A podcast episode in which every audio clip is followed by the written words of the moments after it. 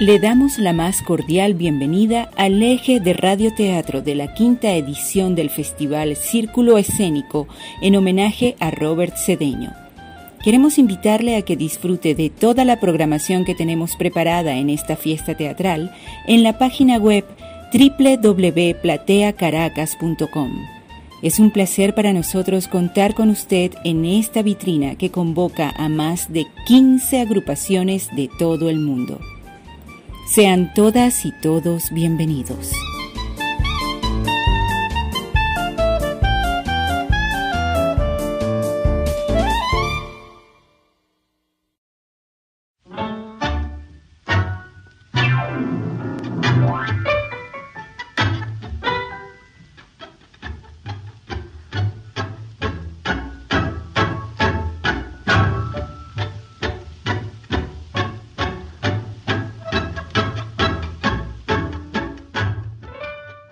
Cerremos los ojos por un instante. Aprendamos que la historia muchas veces está contaminada de prejuicios, pintada con tintas y voces de los que nunca podrán pintar nada, porque solo saben manchar. Recordemos que solo Dios puede juzgar lo que las leyes de la humanidad no pudieron escribir. ¿Es posible que una mujer, la primera en el mundo, abrazó a un pueblo entero haciendo lo que todos sabían pero nadie se animó a realizar?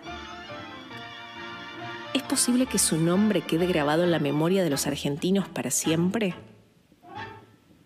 Invitamos a escuchar cómo las vidas de las personas están rodeadas de otras historias que son necesarias conocer, ya que llevan la ofrenda de la pasión. Ella impulsó y consiguió la sanción de la ley de sufragio femenino. Ella fundó el Partido Peronista Femenino, que presidió hasta su muerte.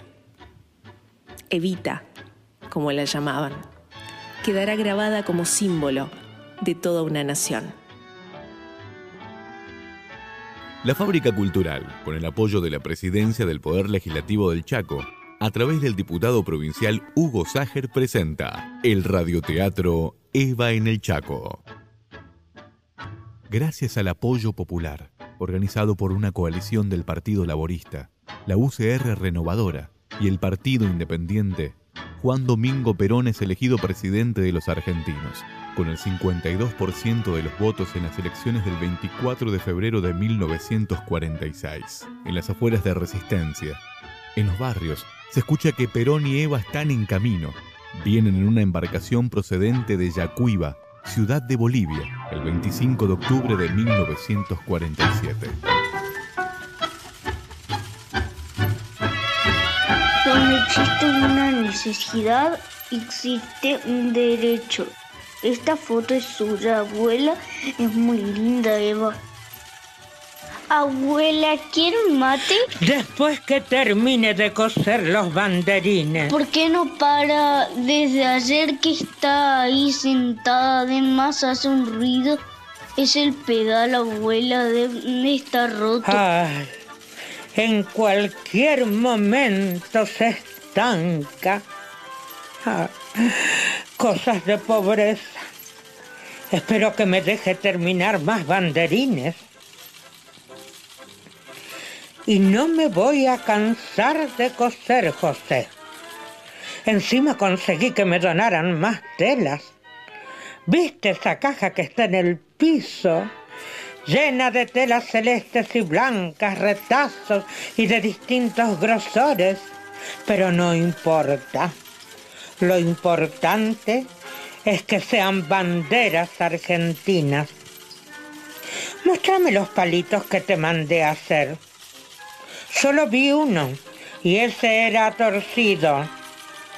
Tenés que pensar que ese es el mástil que sostiene la bandera. Aquí están las están en la bolsa, pele las ramas como me dijo abuela mía. José, más largas te pedí. Pero usted me dijo que sean de esta medida. Sí, pero cambié de opinión. Las banderas que estoy armando son más grandes y tienen que moverse. ¿Entendés, José? Se tienen que ver de lejos. Más largos tienen que ser los palitos, como de 30 centímetros, para que cuando levante la gente se vea. Y además son pocos. ¿Cuántos tengo que hacer entonces? Y todas las que puedas. Porque seremos miles de personas que vamos a agitar las banderitas para que ella las vea desde el barco. Abuela, ¿a, a usted le gustaría conocer a Eva? Sí, pero es medio imposible. ¿En qué quedamos, abuela? Usted me dice... Usted siempre me dice que nada es imposible. Yo me voy a conformar con saludarla. Pero abuela, si ya no puede caminar... Claro que voy a ir. Por algo tengo ese bastón. Si no tuviera, igual iría. Ay, daría mi vida por darle mi mano. Mi demostración de cariño son estas banderas que cosí para repartirlas con eso me conformo. ¿Quién es? Doña Rosa, soy Esteban. Vine con la volanta a buscar las banderitas. Ah, sí. Ya le entrego. José, abrile la puerta.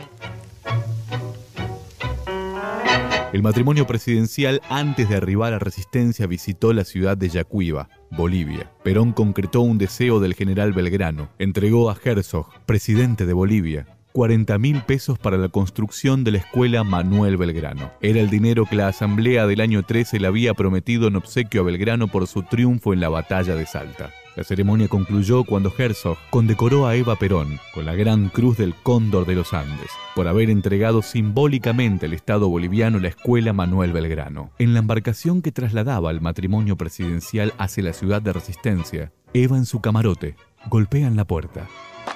Sí, adelante.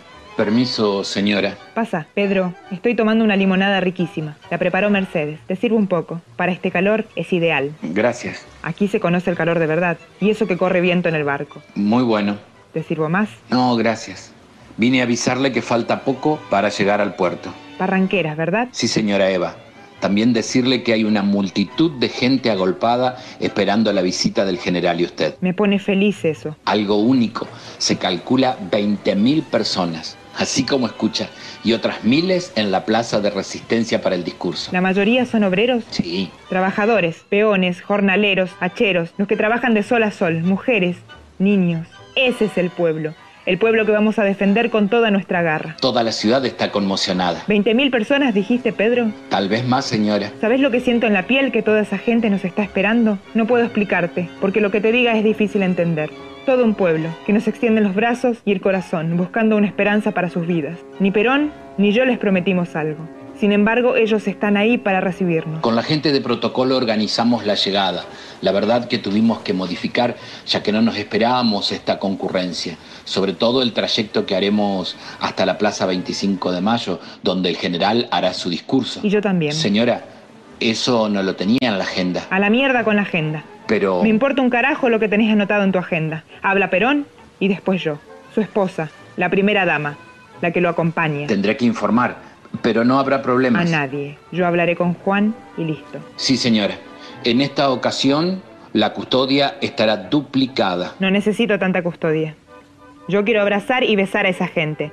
¿O qué te pensás? ¿Que están allí solo para que yo levante la mano desde lejos? ¿Es peligroso, señora? ¿Peligroso para quién? Para usted y el general. Estamos acostumbrados a caminar por el peligro. ¿Te olvidaste de la dinamita que encontraron en las vías cuando íbamos en el tren de la Victoria, en Río Cuarto? Ni Perón ni yo tenemos miedo a la contra. Para levantar un país oprimido por unos cuantos oligarcas no hay que tener miedo.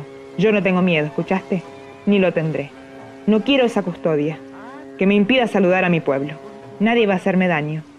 El pueblo está con nosotros. Señora, cumplo mi deber en proteger al general y a usted. Te entiendo, Pedro. Pero sabes que no quiero que mi vida esté tan lejos del abrazo de la gente. Venimos a cambiar este país.